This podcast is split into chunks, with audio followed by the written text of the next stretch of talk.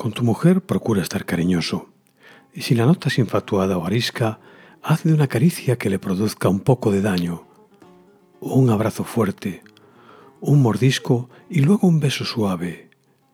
Que ella no pueda disgustarse, pero que sienta que tú eres el macho, el amo, el que mandas. Así aprendí de tu padre, y como no lo tienes, tengo que ser yo la que te enseñe estas fortalezas.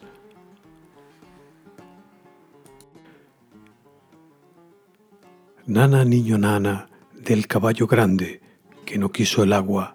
El agua era negra dentro de las ramas.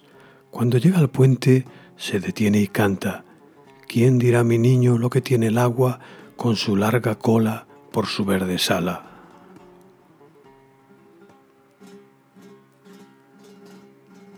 Pero montaba caballo, y el caballo iba a tu puerta con alfileres de plata mi sangre se puso negra y el sueño me fue llenando las carnes de mala hierba, que yo no tengo la culpa, que la culpa es de la tierra y de ese olor que te sale de los pechos y las trenzas.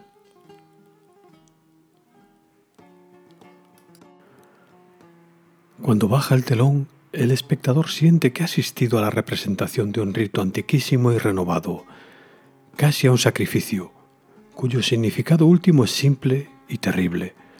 El amor más intenso solo es posible a costa de la vida.